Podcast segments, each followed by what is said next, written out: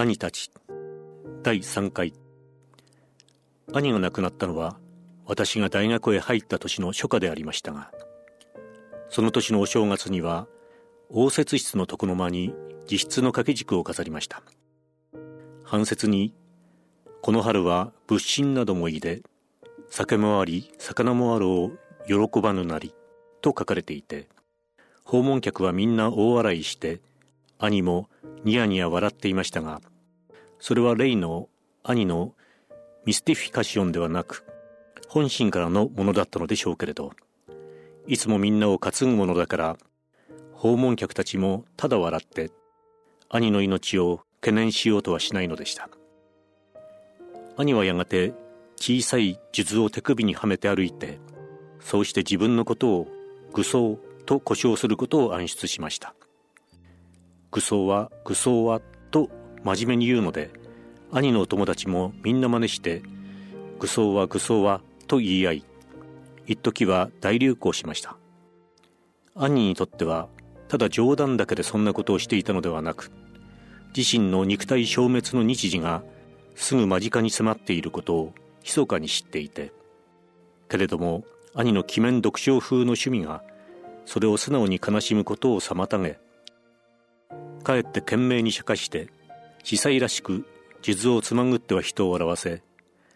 愚僧もあの婦人には心が乱れ申したわい。お恥ずかしいがまだ枯れておらん証拠じゃのうなどと言い私たちを誘って高田馬場の喫茶店へ早漏と乗り込むのでした。この愚僧は大変おしゃれで喫茶店行く途中ふっと指輪をはめて出るのを忘れてきたことに気がつき躊躇なくくるりと回れ右して家へ引き返しそうしてきちんと指輪をはめて出直し「やあお待ちどうさま」と済ましていました。そのうちに兄はささやかな恋をしました。兄はその意気紳士風の趣味のために恐ろしく気取ってばかりいて女の人にはさっぱり好かれないようでした。その頃高田馬場の喫茶店に兄が内心すいている女の子がありましたがあまり旗色が良くないようで兄は困っておりました。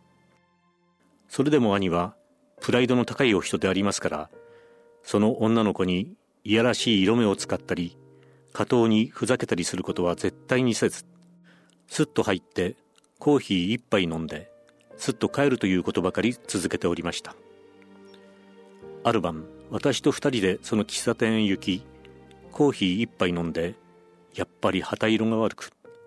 そのまますっと帰ってその木と兄は花屋へ寄ってカーネーションとバラとを組み合わせた10円近くの大きな花束をこしらえさせそれを抱えて花屋から出てなんだかもじもじしていましたので私には兄の気持ちが全部わかり身を躍らしてその花束をひったくりダットのごとく今来た道を駆け戻り喫茶店のトカゲについと隠れてあの子を呼びました。おじさんかっこ私は兄をそう呼んでいました。を知ってるだろう？おじさんを忘れちゃいけない。はいこれはおじさんから。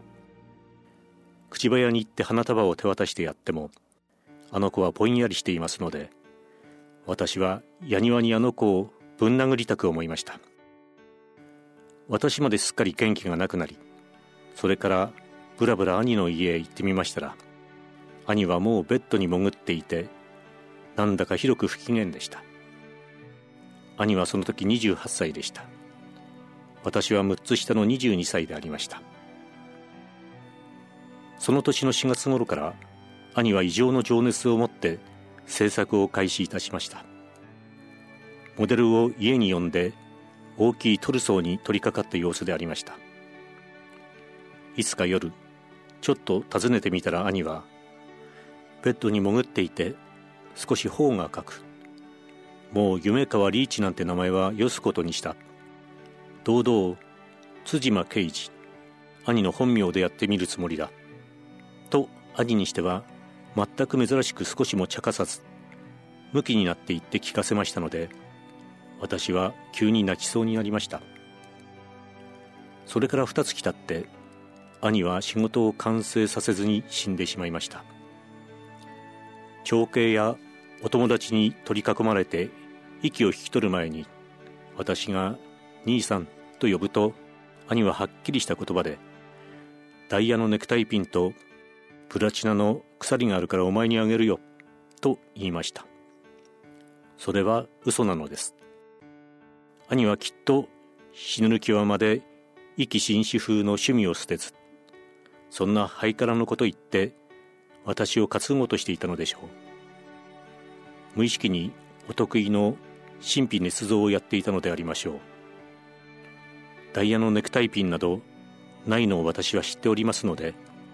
なおのこと兄の伊達の気持ちが悲しく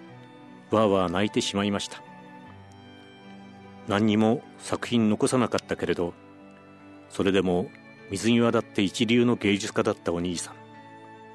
世界で一番の美貌を持っていたくせにちっとも女に好かれなかったお兄さん。死んだ直後のこともあれこれ書いてお知らせするつもりでありましたがふと考えてみればそんな悲しさは私に限らず誰だって肉親に死なれた時には味わうものに違いないのでなんだか私の特権みたいに書き誇るのは読者にすまないことみたいで気持ちが急に萎縮してしまいました。刑事今朝4時聖居せりという伝聞を田舎の家に宛てて来信紙に書きしたためながら当時33歳の長兄が何を思ったか急に手放しで慟哭を始めたその姿が今でも私の痩せ干からびた胸を揺すぶります。父に早く死なれた兄弟はなんぼお金はあってもかわいそうなものだと思います。